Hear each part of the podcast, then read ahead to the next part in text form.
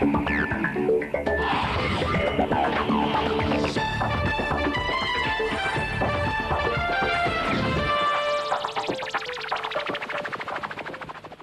привет, это подкаст «Четверги вокруг света» у микрофона его ведущий Сергей Беляков. На острове Большой Кайман, самом крупном из Каймановых островов, есть местечко Стингрей-Сити, названное так не в честь певицы Джоанны Стингрей, а в честь местной достопримечательности.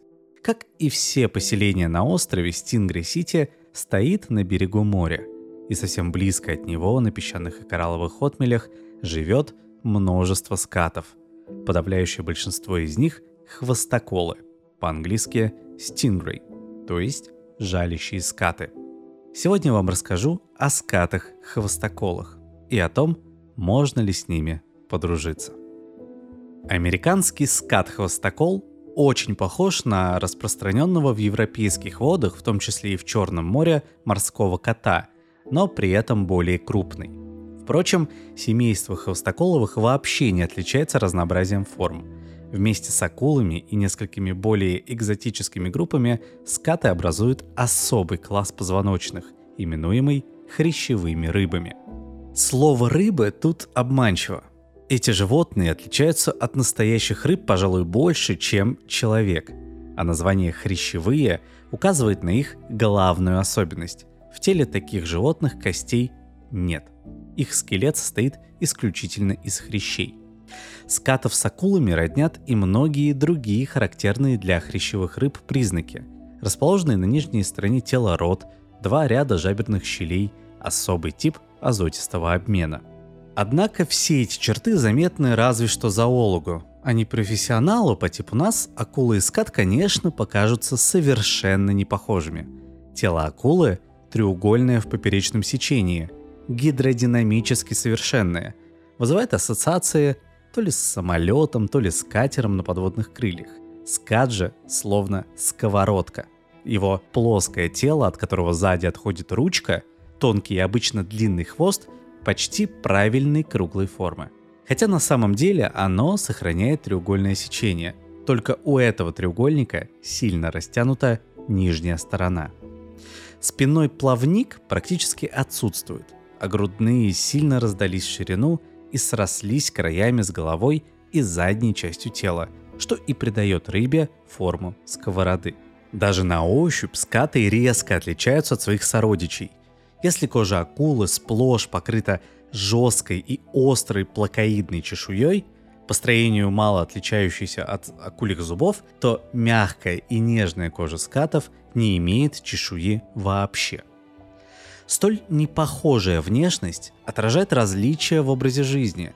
Акулы живут в толще воды и всю жизнь находятся в непрерывном движении. Подавляющее же большинство скатов, в том числе все хвостоколы, живет возле самого дна и обычно на небольших глубинах, то есть в прибрежной зоне. Едва шевеля краями своего тела, скат медленно плывет над самым дном в поисках добычи, разного рода донных беспозвоночных. Эта неторопливая охота ведется буквально вслепую, так как его глаза расположены на верхней стороне тела. Посмотреть вниз он никак не может. Зато на нижней стороне расположены ноздри, не имеющие никакого отношения к дыханию и работающие только как орган обоняния, а также электрорецепторы, улавливающие возмущение электрического поля, вызываемые живыми существами. Разумеется, как бы ни были чувствительны эти органы, с их помощью можно поймать только медленно плавающую живность. Обычно добыча скатов – это ракообразные, моллюски, иглокожие. Многие из них защищены крепким панцирем или раковиной. Но охотника это не смущает. Его пластинообразные зубы способны разгрызть практически любую броню. Когда скат не занят поисками пищи, он подолгу просто лежит на дне, иногда еще и зарывшись в песок. Такое времяпрепровождение плохо совместимо с акульим способом дыхания, при котором вода нагнетается в жабры через пасть. Рот ската прижат к грунту, у него иная схема движения воды. Она поступает в глотку через специальные отверстия – брызгальца, расположенные на верхней стороне тела. Это позволяет животному дышать без риска забить жабры песком. Конечно, мощность потока воды при такой схеме невелика, но скату много кислорода и не нужно. Его образ жизни не предполагает долгого и интенсивного напряжения мышц. Медлительное существо с нежной кожей и бескостным телом, согласитесь, слишком большой соблазн для морских хищников, которых хватает даже на мелководье. Одной только маскировки для выживания тут явно будет недостаточно. Поэтому разные группы скатов избрали различные средства самозащиты. Сильнее всего воображение людей поражают электрические скаты, в теле которых часть мышц превратилась в настоящие электрические батареи, способные давать разряд напряжением свыше 200 вольт. Оружие же хвостоколов – длинный, тонкий и гибкий шпага-хвост, оснащенный острым шипом. У большинства видов одним, а у некоторых двумя и даже четырьмя. Этот шип, представляющий собой видоизмененную плакоидную чешуйку, единственное свидетельство того, что у предков ската некогда была чешуя. Он очень тверд и прочен. Поверхность его покрыта направленными назад зазубринами, а по нижней стороне идут два желобка, соединенных с ядовитой железой. Впрочем, используют свой отравленный кинжал скаты хвостоколы только для самообороны. Атакованный или потревоженный скат наносит стремительный и точный удар хвостом в сторону предполагаемой угрозы. Хвост обвивается вокруг нападающего, подобно ремню кнута, при этом шип мгновенно выходит из ножен, то есть складок кожи, прикрывающих его в спокойном состоянии, и, конечно, вонзается в тело врага. Плиний Старший писал, будто шип хвостокола пронзает даже дерево и броню. Это, конечно, преувеличение, но сила удара хвоста крупного ската достаточно, чтобы шип пробил ткань гидрокостюма или кожаную обувь. Укол шипа чрезвычайно болезненен, вызывает падение артериального давления, слабость, нарушение сердечной деятельности. Если удар пришелся в руку или ногу, как чаще всего и бывает, конечность оказывается на несколько дней парализованной. Смертельный исход чрезвычайно редок, но при этом возможен. Именно так погиб охотник на крокодилов, знаменитый австралийский телеведущий Стив Ирвин – 4 сентября 2006 года во время съемок фильма «Самые опасные обитатели океана» он был ужален скатом-хвостоколом. Удар шипа пришелся в грудь, и сердце Ирвина остановилось прежде, чем ему успели оказать помощь.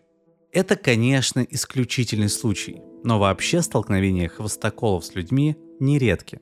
Только на побережье Северной Америки скаты ранят около 750 человек в год – Общее же ежегодное число пострадавших в мире, вероятно, измеряется тысячами. Большое количество этих инцидентов происходит по недоразумению. Купальщик, бредя по дну, наступает на лежащего, сливающегося с грунтом ската. Свою лепту в число ужаленных вносят и рыбаки. В некоторых странах скаты считаются ценной промысловой рыбой. Например, в Корее мясо хвостоколов ценится выше, чем других скатов – Удары отравленными стилетами получают не только люди. Зоологи находили шипы скатов в легких, грудной полости, печени и поджелудочной железе атлантических дельфинов афалин. При этом останков скатов в дельфиньих желудках не находили, и никто никогда не видел, чтобы дельфины охотились на скатов. Видимо, любопытный дельфин случайно натыкался на замаскированного ската и получал болезненный укол. В принципе же хвостоколы настолько любопытны и неагрессивны, что их можно приручить прямо в море.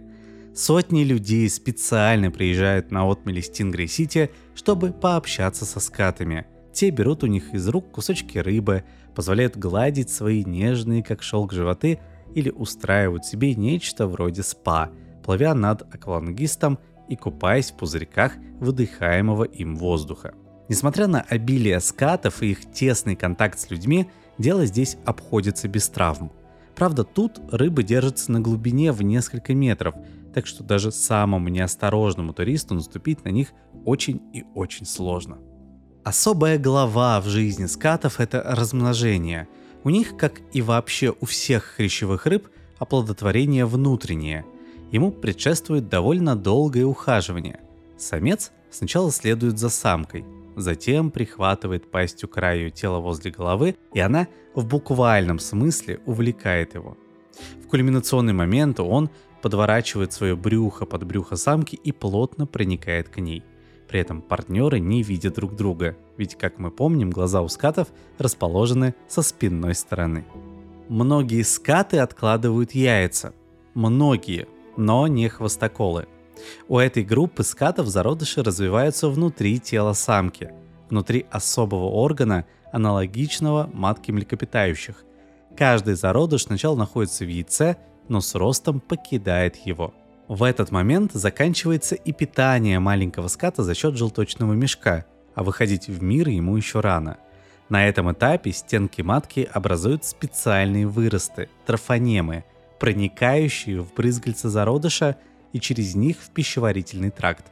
Там они выделяют особый питательный секрет, аналог молока, на котором будущий скат и растет до рождения – Получается, можно сказать, что этот зародыш питается материнским молоком прямо в утробе.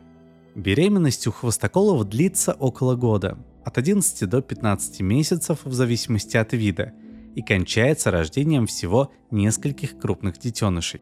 Сразу после рождения скат расправляет свои сложенные, как у новорожденной бабочки, крылья и опускается на дно. Он уже знает все необходимое для самостоятельной жизни – какие существа съедобны, как нужно реагировать на приближение врага и тому подобное. Отныне он всегда будет полагаться только на себя. А на этом все. Это был подкаст «Четверги вокруг света». До новых встреч. thank you